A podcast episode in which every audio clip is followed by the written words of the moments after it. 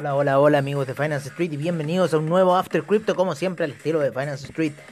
En la nieve me encuentro amigos míos, no ahora, ahora estoy en Santiago, bajo, subo todos los días, así que en cierta forma se me hace eh, bastante fuerte ¿no? la situación ahí de la subida y bajada. Ahora estoy pasando un poco de información a lo que es, eh, ¿cómo se llama ya? Las páginas sociales, las redes sociales como LinkedIn, ¿no es cierto?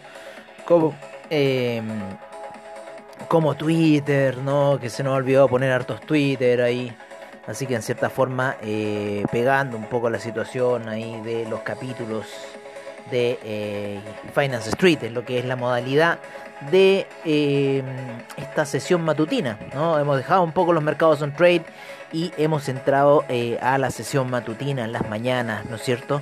Haciendo eh, haciendo nuestro trabajo, los dos trabajos que nos gustan, ¿no es cierto? El esquí por un lado y también la información eh, financiera. Así que ahí me encuentro, amigos míos, haciendo ambas labores, viendo que, eh, viendo entregarles la mejor información hacia ustedes. Y ahora es el After Crypto, como siempre, la información del criptomercado, que es lo que a ustedes les gusta, esa información que también a mí me gusta, por eso lo hago, ¿no? Y eh, bueno, vamos a pasar a ver un poco eh, qué ha pasado, qué ha pasado hoy día, ¿no? En, eh, en lo que es el criptomercado. Me voy a ir primero a lo que es CoinGecko para ver, tener una visión general del criptomercado. Tenemos un billón 437 mil millones menos 3.5% de caída en las últimas 24 horas, 106 mil millones. Está baja las transacciones, 106 mil millones. 43% para el Bitcoin, 43.9 y 17.3 eh, para el Ethereum. Está subiendo la predominancia de Ethereum. El Ethereum Gas se encuentra en 11 GWay, las coins se encuentran en 8308 por parte de CoinGecko y los exchanges en 479 eh, a esta hora de la noche. Nos vamos a ir un poco a nuestro portafolio, nos vamos a ir a buscar algunas eh, cripto recompensas por parte de CoinGecko. Ahí rescatamos las primeras moneditas. Nos vamos a ir ahora a nuestro portafolio para ver qué está ocurriendo. Y eh, tenemos al Bitcoin ya en 33.653. Al Ethereum en 2.135 con una oscilación bastante lateral. Después de una caída que quería hacer en la mañana. De hecho estuvimos un poco ahí comentando de la caída que estaba ocurriendo en la mañana. Pensando que iba a ser un poco más fuerte. Sin embargo se ha lateralizado y está en un proceso bastante raro que ya lo vamos a ir un poco a tratar con las gráficas, ¿vale? Así que tenemos al Tether en un dólar, al Binance Coin en 289,85, al Cardano en 1,35, el Dogecoin 0.247, el Ripple 0.668, USD Coin en un dólar, Polkadot 15,35, Binance USD en un dólar, Uniswap en 18,12, Bitcoin Cash 502,22, Solana 34,13. Litecoin 138,88, Chainlink 18,45, Ethereum Classic 53,90, Polygon en 1,09, Teta Network 6,39, Stellar 0.272, Internet Computer 46,26, el VeChain en 0.0855, DAI en 1 dólar, el Filecoin en 57,52, el Tron en 0.0 652, el EOS en 3,99, Monero en 209,81, el AAVE en 234,49, Bitcoin SB 147,46, el Algorand en 0.839, Tesos en 2,95, Neo en 34,75, IOTA 0.802, Kusama 201,78, BitTorrent en 0.00268, el Dash en 139,50. Eh, Bitcoin Gold en 49,44. Bitcoin Diamond 2,03. Bitcoin Vault en 20,57 con mucha oscilación y con un hombro, cabeza, hombro. Cuando me voy acercando a las gráficas de Bitcoin Vault, Bitcoin Diamond, voy viendo un hombro, cabeza, hombro. En el Algorand también se está viendo algo medio raro. A ver qué más tiene el Internet Computer. Está bastante raro. Stellar también. Está muy raro. El Ethereum Classic está alta un poco la formación. Chainlink también. En el Polkadot también está rara esa forma. Binance Coin, para qué decir. Y en el Ethereum. Pero la del Bitcoin, ¿no es cierto? Hay un hombro, cabeza, hombro ahí marcado. Y está ahora en una parte baja lateralizando y podría seguir perforándose abajo. Podría ir a buscar una lateralización, tenerlo con la línea directriz de bajada y estaría dando un buena, buen resultado. Así que podría haberse alguna caída, ¿no es cierto? Eh, tendríamos que ver, ¿no es cierto? El alza del G-Way y tendríamos que ver eh, la caída en el Tether, ¿no es cierto? Para suponer que tenemos una buena situación ahí de caída. Vámonos con los NFT por parte de CoinGecko, The Father Sin. The Father Sin by Unknown Foundation.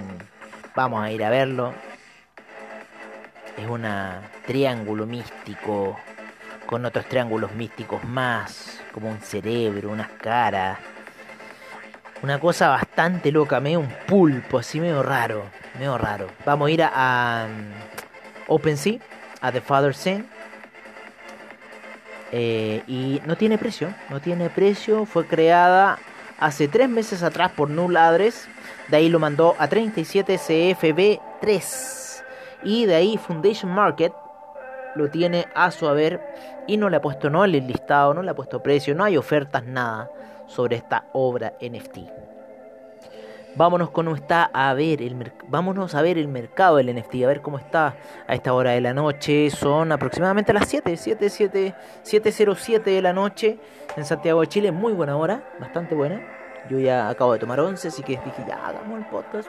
Me parece muy buena onda. Vamos, sí, seguro ya. Ok. Oye, eh, 16 mil millones. Caímos de los 17 mil millones. Vamos en 16 mil millones. Eh, 1.221 millones transados. El Teta Network en primer lugar, segundo Tesos, tercero Chilis, cuarto Engine Coin, quinto Decentraland, sexto Flow, séptimo Ecomi, octavo Ultra, noveno Axe Infinity, décimo Bakery Swap.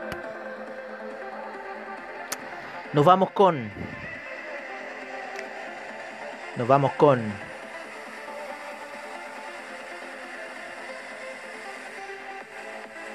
Nos vamos con fue el niño. No, es que estoy pensando en unas clases que tuve, no sé. Ahora está muy rara la situación. O sea, fue el niñito ayer. Fueron dos personas, claro, eso me recuerdo. Entonces, bueno, mañana voy a tener que hablar ahí con mi supervisor. no entiendo nada. Te lo juro que no entiendo nada. Oye, eh, y, tampoco la votación que me dieron, tres estrellas. Ah, yo tengo cinco en, en Airbnb. Vámonos con el mercado del DeFi. Ah, es que sabes que ando, pero por todos lados, se lo juro que ando por todos lados. Que los mercados financieros, que la otra. Hoy día la super alza esa que estaba teniendo el petróleo en la mañana y lo llevó a 76,05. ¡Wow! Impresionante. Oye, en el mercado del DeFi tenemos 67.549 millones y 5 mil millones de volumen transado a esta hora de la noche. Está subiendo ligeramente, ligeramente, pero igual está cayendo. En primer lugar, Uniswap. Segundo, Chainlink. Tercero, DAI. Cuarto, AVE. Quinto, CUSDC. Sexto, Terra. Séptimo, CETH. Octavo, PancakeSwap. Noveno, CDAI. Décimo, Maker. Así se encuentra la situación del mercado de DeFi. Vámonos con CoinMarketCap, ¿les parece? A mí me parece bien. Vámonos con el Polkadot Ecosystem, algo que tiene ellos 29 mil millones. ¿Cómo se ha caído el Polkadot Ecosystem? 2.473 millones transados en las últimas 24 horas. Oye, el Polkadot en primer lugar, segundo Chainlink, tercero Kusama, cuarto Ontology, quinto Ox, sexto Anchor, séptimo REN BTC, octavo REN, noveno Ocean Protocol, décimo RLC. En el Binance, Binance Ecosystem, tenemos 73 mil millones y 7 mil millones en volumen transado al Binance Coin. En primer lugar, eh, segundo Binance USD, tercero, C, tercero DAI, cuarto PancakeSwap, quinto The Graph, sexto MDX, séptimo Ontology, octavo Bakery Token, noveno One Inch y décimo Bitcoin Standard Hash Rate Token. Así se encuentra. Los 10 primeros lugares del Binance Ecosystem. En el Solana Ecosystem 85 mil millones en market cap y 57 mil millones de volumen transado. Gran parte, ustedes saben, de Tether en primer lugar, segundo Solana, tercero Chainlink, cuarto Terra, quinto de Graph, sexto Arweeby, séptimo Ren, octavo Brand Protocol, noveno Serum. Y décimo Civic. Así se encuentra el mercado de el Solana Ecosystem a esta hora de la noche. ¿Quieren ver alguna noticia? ¿Quieren escuchar alguna noticia? Vámonos a eh, web, al Telegram, ¿no es cierto? Y vámonos al Cointelegraph en español, que tengo acumulada muchas noticias. Estamos ya a primero de julio, así que vamos a ir por las noticias más adelantadas, porque tenía noticias desde el 22 de junio que no revisaba. Así se encuentra un poco la situación. ¿Vale?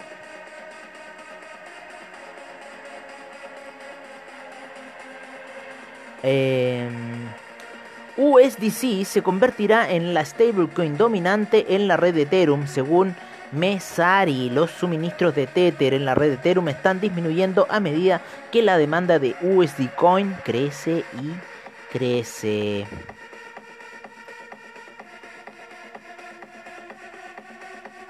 Invitan a encuentro para explotar, para explorar el uso de NFTs en el mundo del fútbol.